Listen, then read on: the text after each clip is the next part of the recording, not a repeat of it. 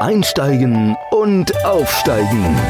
Der Karriere-Podcast mit Annemette Terhorst. Für alle, die wollen, dass ihre Arbeit mehr als nur ein Job ist. Herzlich willkommen bei Einsteigen und Aufsteigen. Unser Podcast für Menschen, die mehr aus ihrem Job machen wollen. Beim letzten Mal hatten wir natürlich auch wieder ein spannendes Thema das Telefonat. Sie wissen schon, ne? das Gerät, das niemand jemals benutzen sollte, laut den amerikanischen Präsidenten. Aber wir benutzen es schon, oder? Heutzutage mit dem Smartphone, da ist ja jeder irgendwie äh, mit dem Telefonieren unterwegs. Allerdings muss man sagen, das ist ja auch schon rückläufig. Aber nichtsdestotrotz, es ist total wichtig. Und letztes Mal haben wir ja darüber geredet, dass Sie da auch wieder Ihre Grenzen ein bisschen ähm, verlegen können, indem Sie Menschen anrufen, wo sie sonst eine Mail hinschreiben würden, damit dieser, dieses, dieser Muskel sozusagen, dieser Telefoniermuskel auch wieder trainiert ist. Weil wenn Sie nie telefonieren, können Sie auch keine Stimmung in der Stimme, äh, keine Schwankungen und so weiter wahrnehmen. Ja, wenn man, wenn man viel Mail schreibt und viel WhatsApp und so, dann merkt man schon, da geht äh, manchmal einiges in der Kommunikation verloren.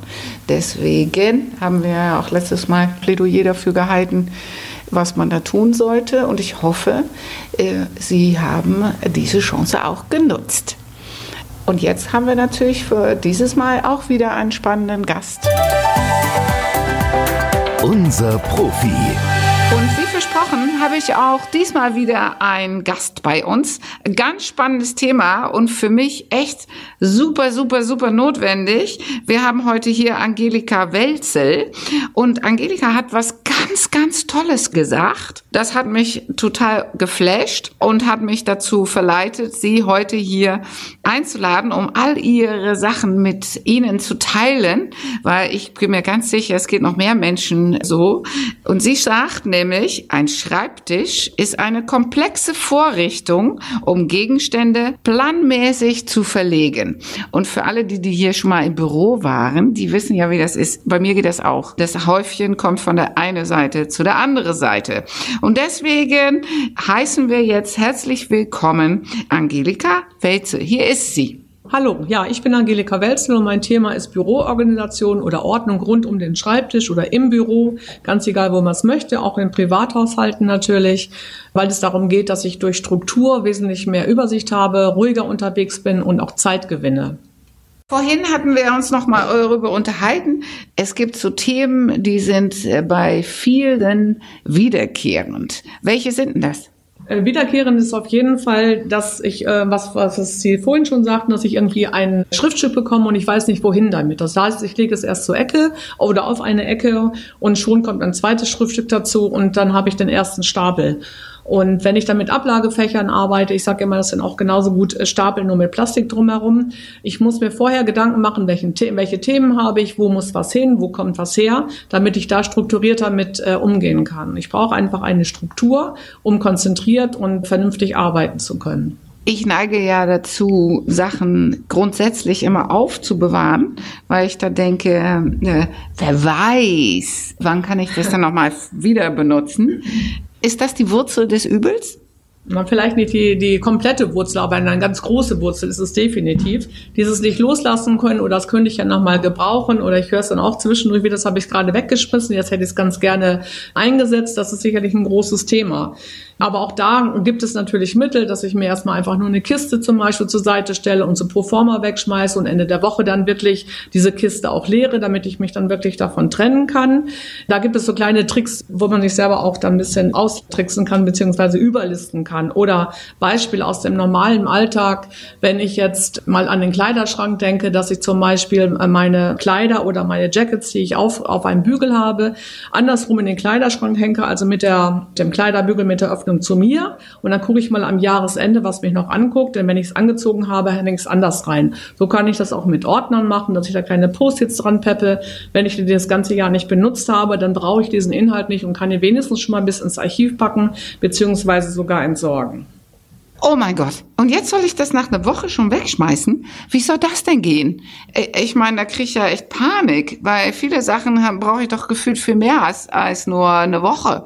Wie soll das denn gehen? Da gibt es sicherlich auch unterschiedliche Ansätze. Also auf der einen Seite ist es zum Beispiel so, wenn ich alles, was ich mir im Internet wieder besorgen kann, da kann ich mich viel schneller und viel, äh, schn ja, viel schneller von trennen. Äh, Dinge, die irgendwo emotional verbunden sind, also als Beispiel, ich hatte eine Pastorin, die hat ihre ersten Predigten per Hand geschrieben, das behält man natürlich. Aber als sie angefangen hat, sowas auf Word zu machen oder in Word zu machen, dann kann man sich von diesen Ausdrucken definitiv irgendwann trennen. Wenn ich irgendwelche äh, Dinge anlege, kann ich auch schon draufschreiben, wie lange es gültig ist. Wenn ich eine Struktur habe, wenn ich weiß, was habe ich überhaupt, welche Themen bediene ich, bin ich auch damit äh, besser unterwegs, Dinge loszulassen. Und wenn man mal überlegt, wie viele Dinge wir grundsätzlich auch im privaten Haushalt haben, haben, was wir alles gar nicht benutzen, die fünfte Vase von Tante Mimi, die wir dann auch nicht einsetzen können, weil die Blumensträuße definitiv doch nicht reinpassen. Das ist auch so ein bisschen entrümpeln. Das kann man im Büro machen, als auch natürlich auch im privaten Bereich. Gibt es denn Sachen, die man äh, auf jeden Fall, Sie haben ja vorhin gesagt, alles, was man sich im Internet wieder besorgen kann, kann man schon mal wegschmeißen. Gibt es da Abstufungen, wo man sagt, okay, dabei muss ich, gucke ich mir lieber noch mal irgendwas ein zweites Mal an oder das schafft es noch auf der ich darf es noch ein bisschen behalten Liste oder gibt Sachen, na, da, wenn man das auf eine Skala sieht, dass man sagt, na, die, die können sofort weg und die, na, die Steuersachen, die zehn Jahre aufbewahren oder sowas. Gibt es da irgendwie was, eine Richtlinie oder eine Hilfestellung oder einen Tipp für so Chaoten wie mich?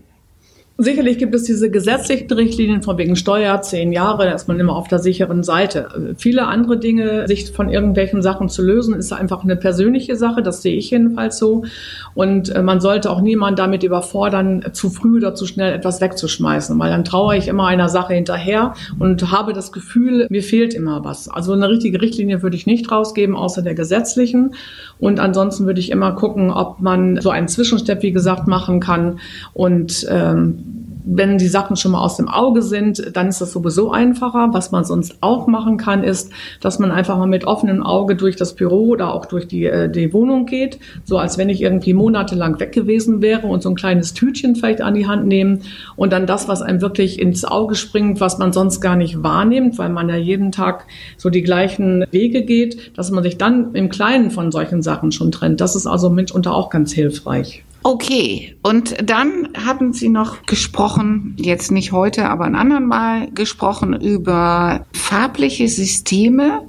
Gibt es denn da irgendwas, was wir als ja, wenn man, jeder hat ja in, im Wesentlichen irgendein kleines Büro, entweder zu Hause, wenn er selbstständig ist oder wenn er auch privat, wenn er, wenn er angestellt ist. Aber Papiere zu bewältigen und Ordnung und so weiter ist ja überall angesagt.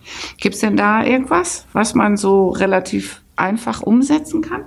Ja, das ist ein ganz spannender Ansatz, weil viele Menschen wirklich über Farbe äh, sich gut orientieren können oder auch organisieren können. Da gibt es natürlich auch offizielle Organisationssysteme. Ich persönlich arbeite mit dem Mapai-Organisationssystem. Das begleitet mich schon über Jahrzehnte. Das kann ich natürlich auch machen mit ganz normalen Ordnern und ich habe dann farbige Rückenschilder oder ich habe farbige Ordner, so dass ich sage, nur als Beispiel, Buchhandlung hat immer einen roten Rücken, äh, so dass ich mich dann auch praktisch in meinen Ordnern, auch wenn auch im privaten Bereich kann ich es genauso festlegen, auch äh, über die Farbe schnell definieren kann. Hängemappen kann ich mit farbigen Reitern bestücken und das kann ich durchziehen bis in meinen Kalender, dass ich vielleicht äh, mit sogenannten Friktionsstiften schreibe. Dann habe ich also auch die Farbe in meinem analogen Kalender oder aber auch sogar natürlich bis in die digitalen Kalender. Da kann ich ja auch Kategorien festlegen. Und wenn ich das einmal festgemacht habe, dann habe ich praktisch eine rundum passende Organisation für alle Themen. Also das ist für viele, viele äh, wirklich hilfreich. Auch wenn ich dann vielleicht mal einen Mitarbeiter dabei habe, beziehungsweise ich habe vielleicht in der Familie jemand, die auch noch in, in die äh, Papiere mit reingucken muss oder will, dann kann ich das damit natürlich auch sehr gut organisieren. Ja, das mit den Farbe ist natürlich so eine Sache, ne? Bei mir sind alle Ordner orange. Tja, da arbeiten wir, glaube ich, noch mal dran. Ist natürlich gut und schön, diese Ordnung. Aber jetzt noch mal, um einen Schritt zurückzugehen warum sollte ich das überhaupt tun? Weil im Wesentlichen, ich meine, ich bin ja gut damit zurechtzukommen, so wie es jetzt ist. Was macht das dann, dass man sagt, ich brauche das jetzt? Grundsätzlich brauchen tut es keiner, weil, wie Sie schon sagten, es geht natürlich, es funktioniert. Wenn ich aber eine Struktur habe, dann habe ich eine bessere Übersicht, ich habe eine Transparenz. Ich spare grundsätzlich Zeit. Das Fraunhofer Institut hat eine Studie betrieben, das heißt, dass pro Mitarbeiter in einem mittelständischen Unternehmen pro Tag eine Stunde mit Suchen verbringt. Und das ist egal, ob analog oder digital. Und wenn man das hochrechnet, sind das fünf Wochen im äh, Jahr. Und wenn man das mal monetär rechnet, kommen da Unsummen raus. Und wenn ich jetzt als Selbstständige mal was ist mein Stundensatz, dann ist das ein ganz großer Faktor. Und es geht auch nicht darum, dass alles irgendwie rechtwinklig auf dem Schreibtisch liegt, sondern es geht einfach nur darum, dass ich schnell und effizient arbeiten kann und meine Sachen sofort wiederfinde. Das macht auch nach draußen einen professionellen Eindruck. Und nochmal, es geht nicht darum, Sachen komplett umzukrempeln, denn es ist ja im Prinzip schon, es läuft ja. Es geht darum, äh, zu optimieren und ganz genau zu gucken, was kann ich mit kleinen Dingen verändern, damit ich einen, einen größeren Nutzen davon habe. Ich persönlich, mehr Freizeit meinetwegen, mehr Zeit für die Akquise, mehr Zeit für die Familie, was auch immer mein Wunsch ist, was ich in der Zeit mache, an der ich sonst oder in der ich sonst nur suchen würde. Okay, ja, naja, gut. Man sagt ja auch, da, gibt es ja diesen Spruch, ne, der wer sucht, der kann ja nicht finden. Deswegen, man braucht ja, es macht ja mehr Sinn, äh, sich auf der Haben-Seite als auf der Suchen-Seite zu konzentrieren. Hier haben wir natürlich auch viele Menschen, die in beruflichen Veränderungen sind. Und natürlich auch da ist es sehr hilfreich, gerade weil man sich neu fokussieren muss auf seine berufliche Zukunft, dass man auch physisch mit dem Alten abschließt. Sprich, die alten Sachen wegschmeißt, damit man da auch nicht mehr von diesen alten, ich will ja nicht sagen Altlasten, weil das klingt ja so unglaublich negativ, aber von seinen alten Erfahrungen zurückgehalten wird, um auf ein neues zuzugehen. Deswegen kann ich es auch jedem empfehlen, wenn man sich beruflich verändert, dass man auch dort dann erst die Vergangenheit abschließt mit der Vergangenheit und wie einfacher zu realisieren als dadurch, dass man seine alte Unterlagen einmal aussortiert. Oder? Was sagen Sie, Frau Wetzel? Es gibt unterschiedliche ähm, Muster dazu. Also ich bin immer ein Freund davon, wenn ich mich jetzt zum Beispiel, wenn wir mal das Thema nehmen, ich mache mich selbstständig, dass ich da wirklich am Anfang sofort gucke, wie baue ich meine Struktur auf. Dann kann ich mich wirklich äh, auf mein Geschäft konzentrieren und wenn es dann mehr wird und immer mehr wird, was wir uns ja wünschen, dann ist es eben nicht der Fall, dass ich mich dann nochmal um meine ganze Administration kümmern muss, sondern die kann einfach vor sich hin wachsen. Und ich bin auch ein Freund davon zu sagen, okay, diese Altlasten, die lassen wir erstmal in einem großen Karton und lassen wir liegen. Wenn wir Unterlagen davon brauchen, kann man sie immer noch aktuell wieder dazu nehmen. Denn Altlasten durchzugucken, das ist also erstens unangenehm von der emotionalen Seite her und kostet meines Erachtens unnützes Zeit und, und Geld. Da kann man sich besser auf die neuen Sachen fokussieren. Und das höre ich natürlich auch äh, zwischendurch immer, das haben wir immer schon so gemacht, das kenne ich so. Das äh, Schwierigste für Menschen ist natürlich, sich zu verändern. Nur wenn ich mich schon beruflich neu aufstelle oder äh, eine andere Herausforderung habe, dann macht es besonders Sinn zu sagen, okay, ich mache hier einen Cut und ich stelle mich neu auf und da äh, packe ich dann meine ganze Energie rein und dann bin ich auch sicherlich mit Erfolg unterwegs. Ja, das ist natürlich so eine Sache. Was ich empfehlen würde, ist, äh, wenn man dann den neuen Job anfängt, auch gleich einen Erfolgsordner anzulegen und alles, was mit abgeschlossene Sachen, toll formulierte Briefe, beendete Projekte, Kundenaufträge, Komplimente von Kunden und so weiter, dass sie die aber allerdings einmal in einen separaten Ordner packen, weil das, ah, hatte ich ja, glaube ich, schon mal erzählt, so ein Erfolgsordner Tagesordner, der dient ja dazu, dass man, wenn man schlechte Tage hat, dass man sich nochmal besinnen kann auf alles, was man in der Vergangenheit schon mal gut getan hat. Es hilft bei der Gehaltsverhandlung, ist sogar sehr wichtig bei der Gehaltsverhandlung, dass man was vorweisen kann, weil wenn man in ein Team arbeitet und man hat noch fünf Kollegen oder so oder zehn und man hat dieses Gehaltsverhandlungsgespräch oder das Jahresgespräch mit dem Chef, dann ist so ein Ordner immer gut, um zu sagen, hey, guck mal, das habe ich alles in diesem Jahr gemacht, weil man weiß es selber kaum, geschweige dann, dass der Chef das weiß, wenn er so viel mehr Menschen hat. Und dann, wenn man alles, was wirklich, wirklich wichtig ist, äh, im positiven Sinne, was auch über ein Jahr hinaus, über das Jahr hinaus beibehalten werden darf, dann hat man das schon mal sortiert. Weil ich sehe das ja jetzt mit meinen Kunden, wenn die sich beruflich verändern. Und wir stellen die Bewerbungsunterlagen zusammen und man hat tolle Referenzen und man hat einen Job, der von solchen Referenzen unter Umständen positiv beeinflusst wird, dann ist es so schade. Viele Menschen kommen dann hier hin und sagen, oh ja, habe ich alles gehabt, aber als ich den Job verlassen habe, habe ich ja alles gelöscht, alles weggeschmissen. Deswegen, bevor Sie jetzt ihr den Cut so rigorös machen, packen Sie sich Ihren Erfolgsordner. Und das ist auch nicht der Moment, erst damit anzufangen, um alles zu durchforsten, ob es da jetzt reinkäme oder nicht, weil dann ist der Zug abgefahren, oder? Genau, das ist ein tolles Stichwort, weil ich empfehle sonst auch immer gerne so ein kleines Gutbuch, wo man abends so, so drei tolle Gedanken reinschreiben kann, die einfach an dem Tag gut waren, weil wir immer so negativ unterwegs sind. Wir erinnern uns immer noch an die Dinge, die nicht funktionieren. Und wenn ich so einen Erfolgsordner anlege, was ich eine ganz tolle Idee finde, das ist aber eine Sache, die, die ich jetzt anfange und auch immer parallel sofort füttere und nicht irgendwo irgendwie aus großen Stapeln wieder was raushole, sondern ich habe heute eine tolle Referenz bekommen, ich habe heute eine tolle Kundenstimme bekommen, dann kommt das da rein. Und wenn ich jetzt von wegen Orga natürlich wieder unterwegs bin, dann sage ich, packen Sie sofort ein Register rein, was Unterbegriffe hat, wie meinetwegen Referenzen oder Kundenstimmen. Dann habe ich das, wenn ich es mal brauche, auch sofort schon sofort organisiert und kann äh, mit einem Griff dazu zugreifen, was ich dann direkt brauche. Also das ist definitiv eine positive Geschichte, die mich aufbauen kann und diese Tiefs kennen wir ja alle und dann ist sowas also eine ganz, ganz tolle Sache. Und auch abends so ein Gutbuch, dann schließe ich den Tag auch positiv ab. Das ist genauso wie am Schreibtisch den Rechner runterfahren dann ist der Arbeitstag praktisch damit beendet und zwar positiv mit positiven Gedanken.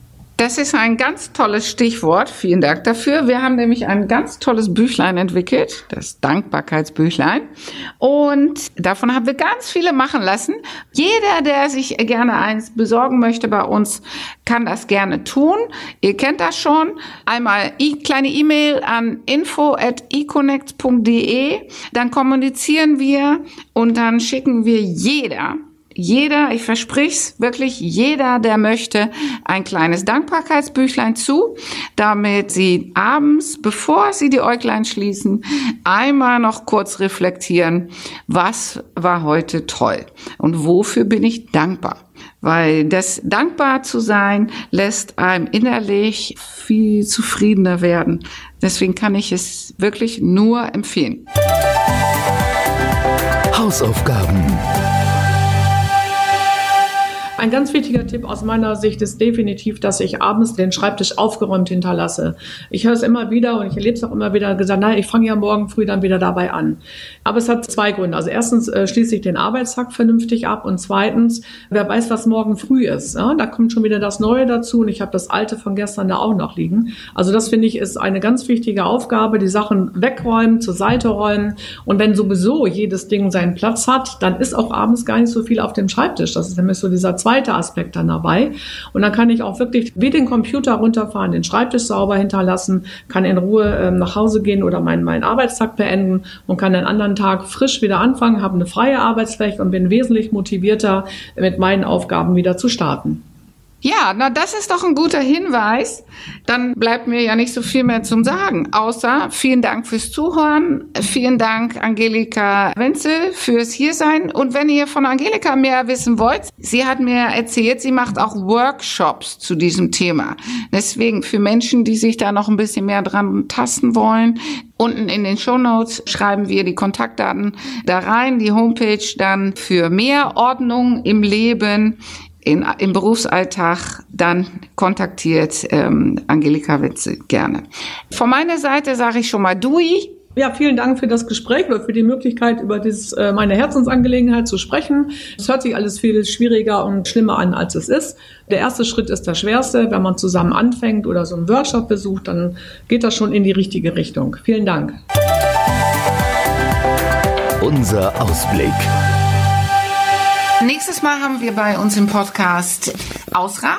Und Ausra erzählt über vollkommene Schönheit, wie man die für sich erreichen kann und äh, was das für sie bedeutet. Und natürlich gibt es auch wie immer gute Tipps und Ratschläge. Und hier kommt sie schon mal und macht schon mal einen kleinen Ausblick auf das, was in der nächsten Folge dann kommt. Hallo Ausra. Ja, hallo Annemette. Vielen Dank für die Einladung. Mein Thema ist, mit der ich schon ganz, seit ganz viele Jahre arbeite, ist Schönheit, die von innen und von außen verbunden wird. Und zwar, ich nenne das vollkommene Schönheit. Ich habe festgestellt, dass es gibt Menschen, die haben eine Ausstrahlung wie eine Sonne. Die kommen nur rein und dann blendet dich. Und es gibt Menschen, die sind traumhaft schön äußerlich anzuschauen. Wenn du aber länger zuschaust, denkst du, äh, wieso ist das so tot da drin? Das eine ohne das andere ist für mein Verständnis nicht vollkommen. Also die Fassade nenne ich das, das äußere Bild, an, an der kann man sehr gut arbeiten, aber das innere Wesen ist nicht zu unterschätzen. Und nur in Verbindung miteinander gibt es dann eben diesen Knall, was wir dann erleben, wenn, wenn, wenn ein Mensch kommt und spürt man die Karma. Oh ja, toll. Das ist total schön. Und Sie können genauso gespannt sein wie ich über das, was Ausra erzählt, wie auch Sie sich selber einen Schritt näher kommen können und in Ihre Richtung vollkommene Schönheit gehen können. Vielen, vielen Dank. Und das nächste Mal freuen wir uns alle auf Ausra. Ich freue mich auch. Bis bald. Tschüss. Einsteigen und aufsteigen. Der Karriere-Podcast mit Annemette Terhorst. Für alle, die wollen, dass ihre Arbeit mehr als nur ein Job ist.